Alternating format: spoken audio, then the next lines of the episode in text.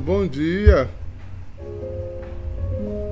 Um dia depois de Pentecostes, até nem é muito falado, mas a igreja, para que a gente continue orando e entendendo, nos traz a imagem de Maria, mãe da igreja. Ontem celebramos o surgimento da igreja com a descida do Espírito Santo Aqueles homens foram preparados para a missão e selados na missão. Sabe, gente? Só o selo do Espírito Santo faz com que a gente permaneça firme. Antes do Espírito, Pedro correu, os demais correram, outros foram pescar. Sem o Espírito, quando nos distanciamos do Espírito, a gente rapidamente vai para outros lugares. Quem foi que foi para a frente do sofrimento? Quem foi que foi para o lugar da dor? Espadas transpassarão teu coração. Esse é o ícone, primeiro ícone da Virgem das Dores. Essa é uma réplica, é lógico. O original é do século V, gente. Não é brincadeira, não. A igreja entendeu isso faz muito tempo. A mulher das dores é aquela que, vestida de sol e cheia do espírito, pode cantar como a gente cantou agora: engrandece a alma minha, ao meu Deus e meu Salvador engrandece a alma minha. Só alguém cheio do Espírito não recua perante a dor. Estamos em novo tempo. Eu gostaria de ler o trecho hoje do Evangelho, que ele vai do versículo do capítulo 19, versículo 25 a 34. Mas eu acho tão denso esse evangelho que eu não sei se eu chego ao 34. Eu vou meditando com vocês os versículos e sentindo com vocês essa experiência. Maria, mãe da igreja. Maria, participe. Maria íntegra. Maria toda da igreja. Maria, inspiração para toda a igreja. A alma dela engrandecia o Senhor, porque cheia do Espírito não fugiu, nem da cruz. Então começa assim. Perto da cruz de Jesus estava sua irmã, a irmã dela, Maria, a esposa de Cleopas, e também Maria Madalena. Quando Jesus viu sua mãe e perto dela o discípulo que ele amava, disse a ela: Eis o meu filho, eis o seu filho. Em seguida, disse a ele: Está aí a sua mãe. E o discípulo levou Maria, a mãe de Jesus, para morar dali em diante na casa dele. Vou segurar e vou meditar um pouquinho com vocês sobre isso.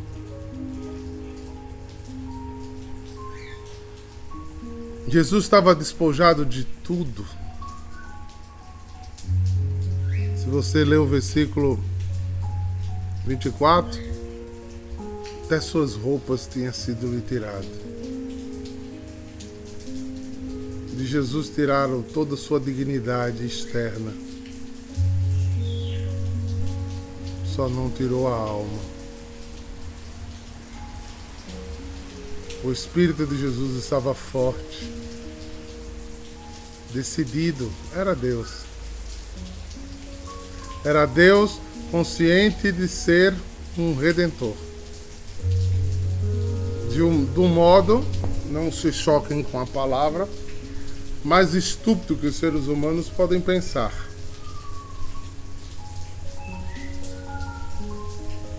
Numa cruz, com o corpo destroçado, tendo escandalizado primeiro sua própria comunidade. Porque sem o Espírito Santo nós não entendemos muita coisa que Deus nos pede a fazer. É por isso que sem o Espírito Santo a gente não é obediente, sem o Espírito Santo a gente não é humilde, sem o Espírito Santo a gente não se submete, sem o Espírito Santo a gente não espera, sem o Espírito Santo a gente não persevera e logo vai pescar, vai para outros lugares, vai para a sua verdade, vai para a sua justiça, vai-se embora. E vai valorizar o que não deveria, vai preconizar que não preconiza, porque os nascidos da carne não vivem experiência aos pés da cruz. Eu não sei quais são as dores que vocês estão passando e enfrentando. Eu só queria partilhar com vocês que eu uso muito esses três versículos há bastante tempo. Eu chamo é, meu lugar de contemplação. Eu tenho na cabeça essa, esse ícone, né, essa imagem, desta cena descrita nesses três versículos. Jesus, em toda a sua grandeza de Deus e em toda a miséria humana exposto, destruído. Aos olhos dos insensatos, derrotado. dois ladrões, um que cai em si, o outro que blasfema, em volta.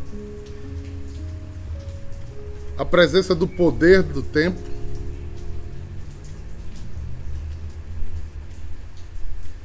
Disputando até sua túnica. Fariseus, mestres da lei, sacerdotes, que deveriam estar em busca de Yeshua, de Deus, em zombamento de vitória. Em cima de sua cabeça, a declaração de sua morte. Declarou-se rei. E só existe um rei, é César. Note que eu estou descrevendo uma cena de caos. Era na saída da cidade, mas no monte para que todo mundo visse sua vergonha, sua a estupidez que estavam fazendo. Mas é no meio do caos, queridos, que se implanta a cena, a cena. A cheia do Espírito estava lá, de pé. E quem é mãe aqui sabe o que eu estou dizendo tão crucificada quanto ele. Porque, por mais justiça que haja, por mais justiça que haja, oh, desculpa, por mais injustiça que haja, uma mãe não aguenta, o coração de uma mãe não aguenta ver um filho morrer daquele jeito. Imagine nele que não, há, não havia nenhum dolo, nenhum erro. A morte de Jesus nos chama a uma reflexão muito profunda, porque ela diz: morrerá ele por não ter feito nada errado, só por amor, só por consciência de redenção só por oferta livre de sacrifício. E veja, diante de 3 mil pessoas que o seguia, quantos ficaram com esse mesmo espírito no coração? Está descrito aqui. Maria, a mãe de Jesus. A irmã dela, a tia de Jesus. A esposa de Cleopas, ou Cleofas, depende da, da se é hebraico ou se é aramaico. E aquela que tinha tido uma experiência profunda de conversão, tinha saído das mãos dos demônios para uma vida nova, Maria Madalena. E dos escolhidos, dos doze eleitos, entre os que tinha dado a chave do reino de Deus, dos céus, só estava João. João, ah, João. Não João Batista, não João Evangelista, ah, João primeiro. O primeiro que ouviu o anúncio. O primeiro que entendeu o anúncio. Se fosse numa comunidade, seria o cofundador. Aquele que o viu, que foi apresentado a e logo deixou tudo e foi atrás. Essa cena é muito rica, irmãos. Eu estou descrevendo ela com detalhes para que você aprenda a contemplar e nela inserir sua vida, dizer: é assim que eu me coloco muitas vezes. São essas situações, é lógico, não essa, mas nas situações, na dinâmica da minha vida, de vez em quando eu estou no Gólgota, eu estou no Calvário. De vez em quando está me apresentando as cenas, mas às vezes Maria, às vezes Jesus, às vezes o mau ladrão, às vezes com o poder, às vezes o fiel. Mas eu me apresento nesse caos aqui muitas vezes. Porque todos os outros foram embora. Só tinha duas qualidades de gente ali: os cheios do espírito e os cheios do demônio.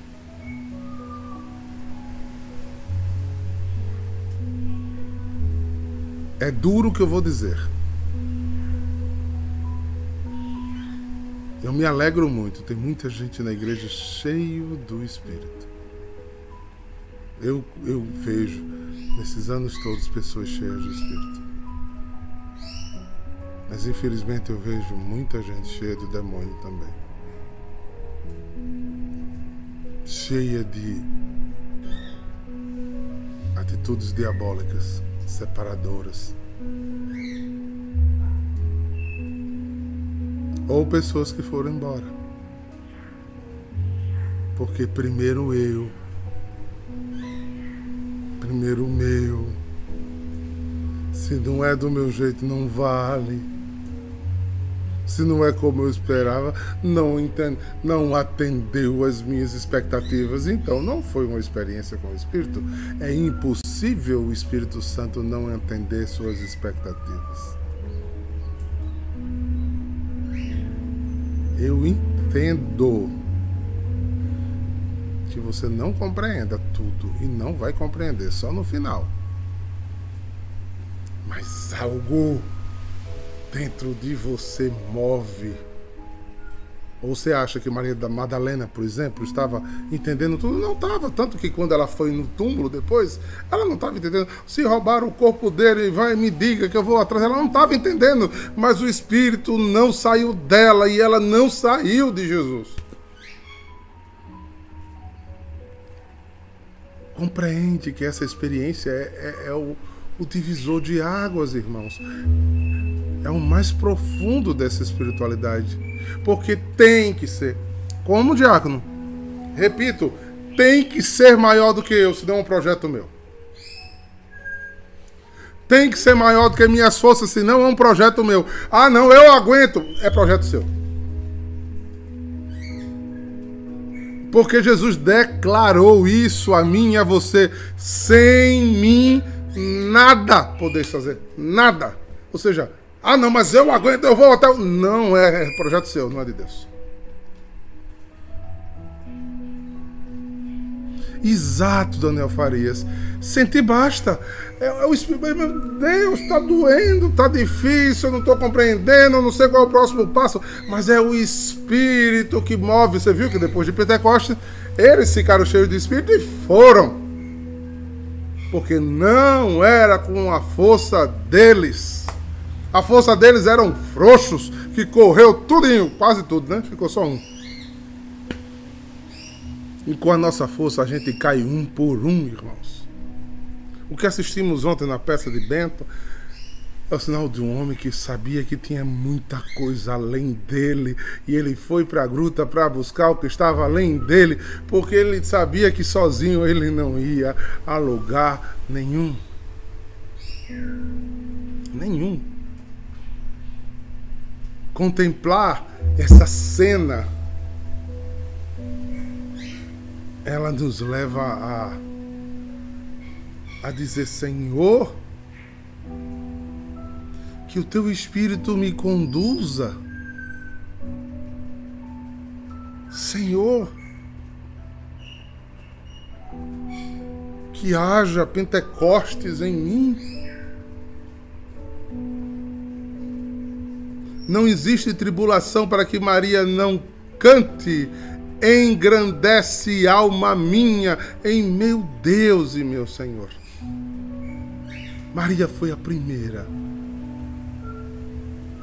Maria foi a primeira a ser tentada por morte. A atitude dela gerava apedrejamento e ela não estava nem aí, porque a alma dela engrandecia. Cuidado, cuidado para não começar bem Aí alerta aos primeiros, aos vocacional, aos pré-discípulos, que no fogo do começo se declaram, se apaixonam e, e, e se ligam, se conectam, se sentem pertença mas não continuam e daqui a pouco estão olhando para a estrada de Emaús, daqui a pouco estão indo pescar, daqui a pouco estão procurados com seus sentimentos, daqui a pouco estão é, idolatrando suas antigas idolatrias, que não estão mais em comunhão e não priorizam mais as coisas de Deus. Primeiro eu, primeiro o meu, primeiro os meus, Aí depois, Deus, não basta começar bem, precisamos continuar bem e terminar melhor. melhor. Quando Edilma diz ali, eu sei que eu vou, eu também vou, Edilma. Mas eu vou e você vai, porque o Espírito moveu-nos, encheu o nosso coração de um ardor que a pele, como diz Bento, quando sai dos espinhos, está doendo na carne. É a carne que dói, mas o espírito está decidido a não ouvir a carne. Está decidido a não corresponder às minhas vontades, nem à vontade dos outros. Cuidado, irmãos, para não voltarem a ser escravos. Vocês sabem, os, os, os que estavam na geral, foi um alerta que Deus me deu na madrugada. É? Cuidado, primeiros filhos, primeira fase. Cuidado, preste atenção. É seu grande olhar. Olhem para essa cena. Ela não é morte, ela é vida. Ela é viva.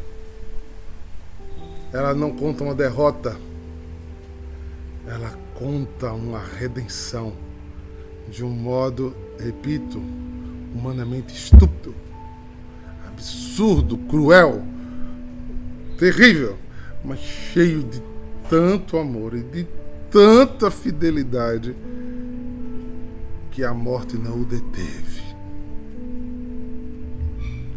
Porque ele vive, a gente pode crer hoje porque ele vive, ele fez o que prometeu, nos deu o Espírito Santo.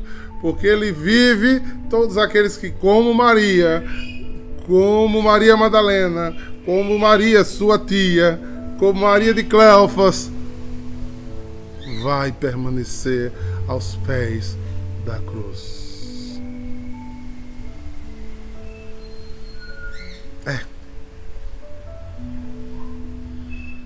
Eu passaria muito tempo falando sobre essa contemplação porque faz muito tempo que eu olho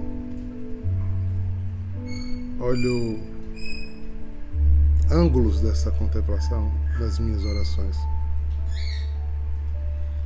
É, as expectativas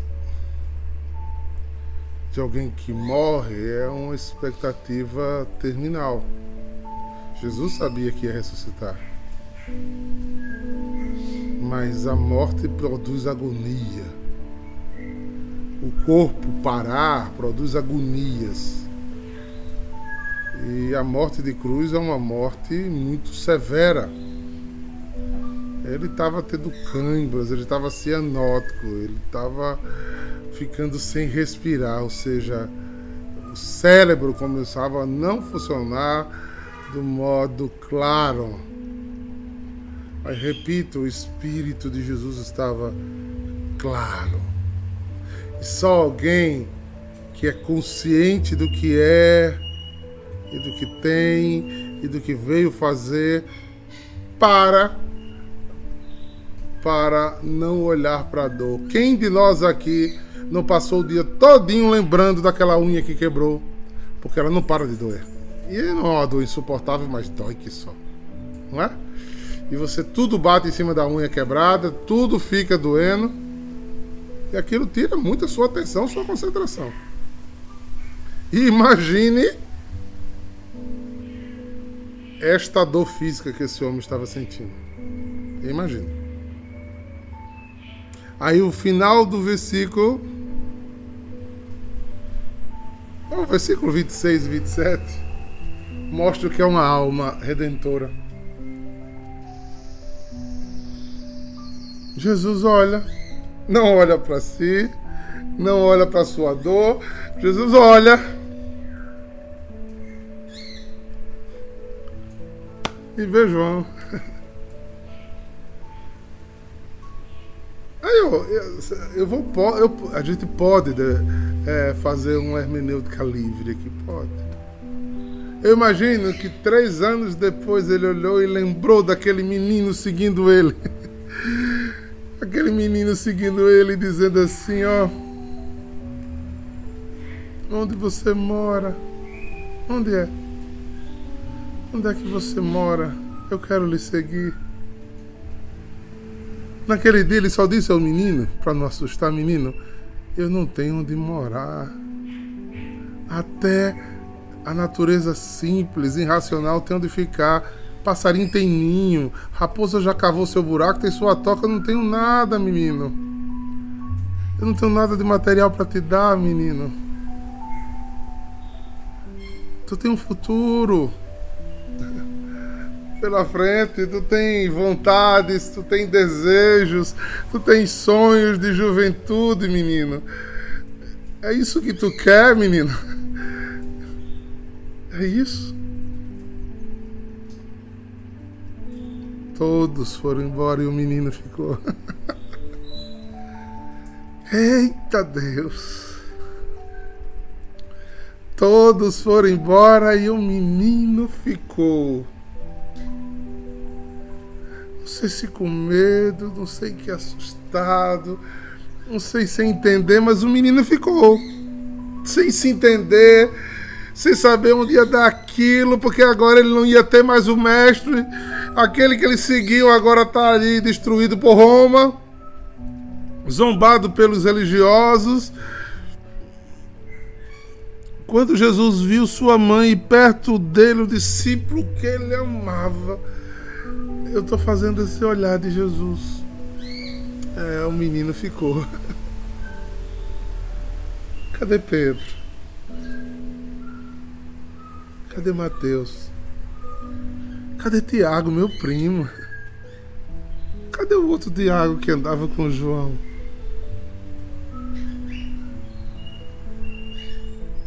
Cadê Judas, meu primo? Cadê André? Cadê aqueles que estão faltando, gente? que eles foram fazer longe da cruz?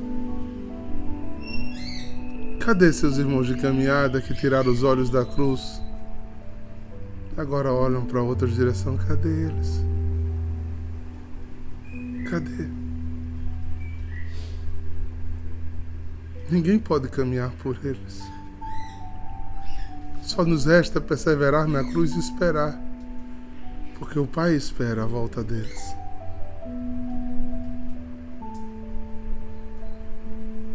Cadê os que envenenaram Bento? Cadê os que acharam absurdo o que Bento fazia? Cadê os que levantaram calúnia contra Bento? Qual foi o fim daqueles que pensaram em si? Qual o fim daqueles que tiram o olho da cruz e botam o olho da sua vontade? E cadê eles? O que sobrou deles, gente? Mas o menino estava lá. Não sei se vocês já fizeram esse pensamento. Pedro saiu de casa, mas ele era o chefe da casa. Tinha mulher, tinha filhos, tinha uma empresa, tinha a casa da sogra. E eles voltavam a essa casa. Mas o menino. Entenda que um judeu naquela época tinha filhos para ajudar no sustento. O menino abandonou os pais já não tinha mais casa. Já não tinha quem cuidasse dele. E o menino não entrou desespero, estava lá. E a cheia do espírito já não tinha mais José para cuidar dela. Uma viúva sem filho ia para a rua mendigar, não podia trabalhar. No alto da dor, Jesus esquece de sua dor e se preocupa em cuidar do que daqueles que não saem da cruz. Por favor, gente. Jesus olha a sua cruz. Jesus te olha do alto da cruz. A cruz de Jesus é redentora. E mesmo na dor do sacrifício, ele para para olhar para você, para suas necessidades, para suas dores, para os seus pecados, para os seus fracassos, pelos seus medos, pelas suas indecisões, porque Jesus é o homem que se preocupa comigo e com você. Ele quer nos dar amparo, como ele deu à mãe e ao filho. Cuido, a mãe e ao filho.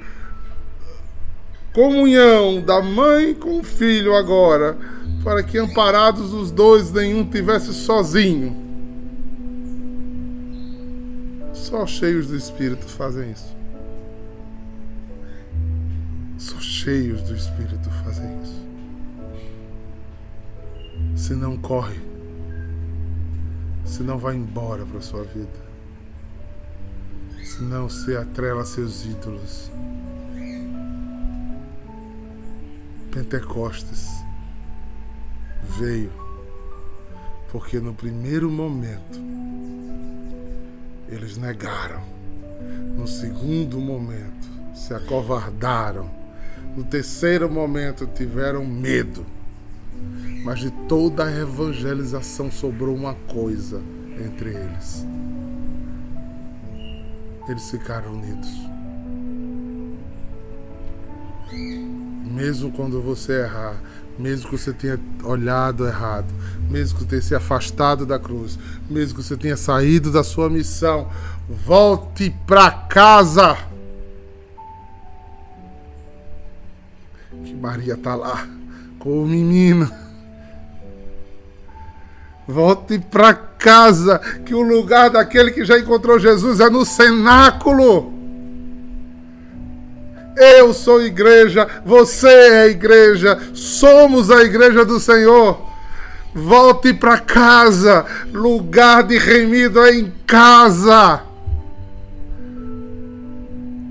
lugar de chamado, de consagrado, de enviado é em casa. Porque o Espírito Santo só vem quando estamos unidos e reunidos em casa, em torno da mesa. O cenáculo não era um templo, o cenáculo era uma sala de jantar de familiares que se reuniam em torno da mesa e buscavam apoio um do outro para o seu sustento.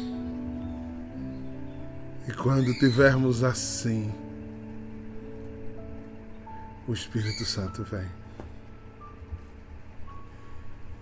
Quando tivermos assim, o Espírito Santo vem e faz o que quer. Nós não temos o privilégio de Maria de já ser cheios da graça.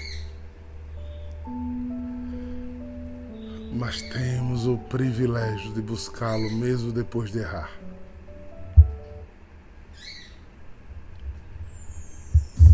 E não vamos abrir mão desse privilégio. Maria, mãe da igreja. Maria, mãe da igreja, rogai por nós. Rogai por nós. Jesus maravilhoso és, inspiração a prosseguir. E Mesmo quando tudo não vai bem, eu continuo olhando para ti. Pois sei que tu tens o melhor pra mim. Há um segredo no teu coração. Oh, dá-me forças pra continuar. Guardando a promessa em oração. E meu Deus está o meu coração. Para sempre. Firme nas promessas do Senhor, eu continuo olhando para ti. E assim, E assim eu sei que posso prosseguir. e mesmo quando eu chorar,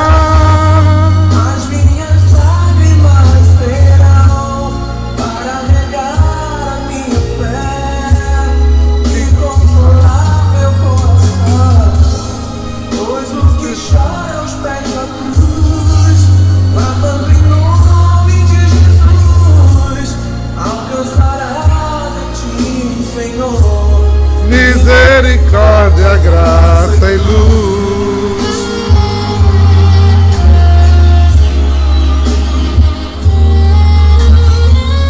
Que o Senhor os abençoe.